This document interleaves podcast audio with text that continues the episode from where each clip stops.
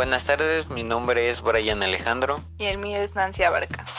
Hoy hablaremos sobre los inventarios. Para empezar, necesitamos saber qué es un inventario, que es la comprobación de los productos existentes dentro del almacén en cantidad y en valor. También debemos saber la gestión del inventario, que permite llevar el control de los materiales. Estos pueden ser materias primas, materiales comprados o materiales fabricados.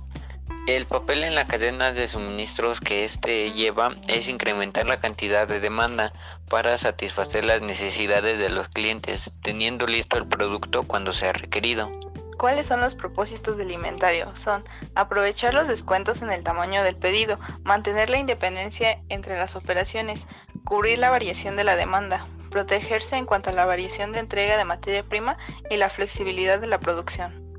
Ahora veremos la clasificación de los inventarios, la cual una de ellas es en función de la fase del proceso productivo, que pueden ser materias primas que provienen de los proveedores, productos en proceso de producción, que es, el proceso de elaboración, productos terminados, los que ya se han producido, y bienes y accesorios industriales, que incluyen la maquinaria, repuestos de herramientas, etc.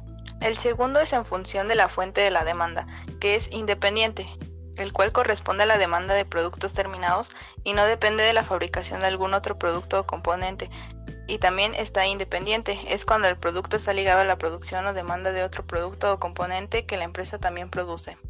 Y el tercero y último es el modelo ABC, que se realiza en función a lo que se gasta anualmente en los inventarios. Los productos de tipo A son cerca de un 20% de los artículos, los productos de tipo B de un 30% a un 50% de los artículos y los productos de tipo C son los que menos relevancia tienen. Ahora vamos a hablar de los tipos de inventarios. El primero es periódico, se hace una vez al año.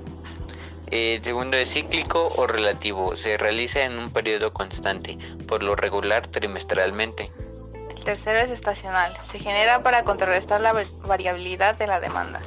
De manufactura. Son las piezas que contribuyen a la producción de la empresa. De seguridad. Es aquel que se mantiene en caso de que la demanda supere lo esperado. Y permanente. Se realiza obteniendo las características del producto, las cuales pueden ser peso, volumen, valor monetario, etc.